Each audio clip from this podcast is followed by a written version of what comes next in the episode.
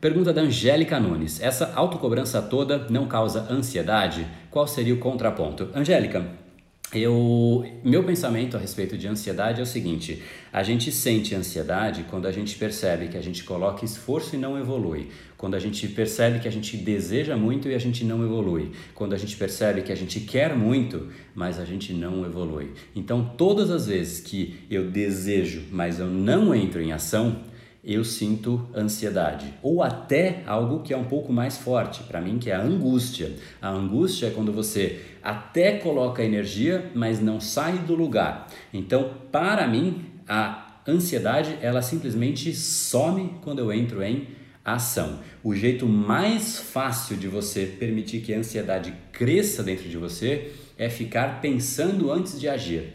Esse, para mim, é, é, é, a definição de como você enterra a ansiedade. Então vamos lá, vamos pegar um exemplo aqui. Você quer falar com o seu chefe e você quer pedir aumento para o seu chefe. Você vê o seu chefe passando na sua frente, você fala, putz, eu vou falar com ele. Se você simplesmente falasse, André, preciso falar com você, queria realmente conversar, trocar uma palavrinha, a ansiedade ela já não se faria mais presente, porque você entrou em ação. Você não permitiu o intervalo para a ansiedade crescer.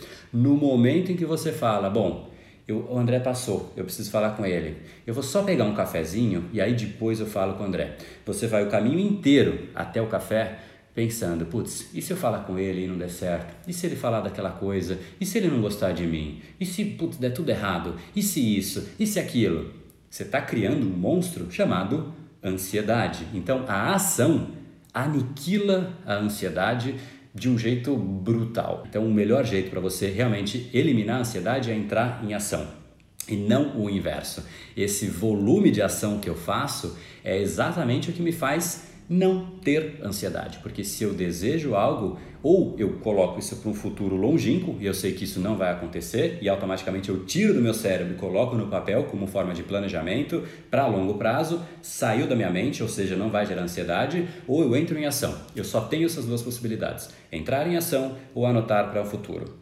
Não existe, ah, daqui a pouco eu faço algo que eu deveria estar fazendo agora ou que eu sei que eu deveria fazer. Não, isso para mim é algo que não existe. Pode ser doloroso, eu faço. Pode me incomodar, eu faço. Pode não ser o momento perfeito, eu faço. Porque será que existe momento perfeito? Essa fica a pergunta no ar. Esse episódio é mais uma edição do Brain Power Drop, uma pequena cápsula de reflexão oferecida além dos episódios regulares. Para aprofundar no assunto de hoje, participe das novas lições que vão mudar o seu padrão mental para ter muito mais energia e colocar o seu cérebro no modo de ação massiva. Entre em brainpower.com.br barra lição energia sem nenhum tipo de acento e tudo junto brainpower.com.br barra lição energia.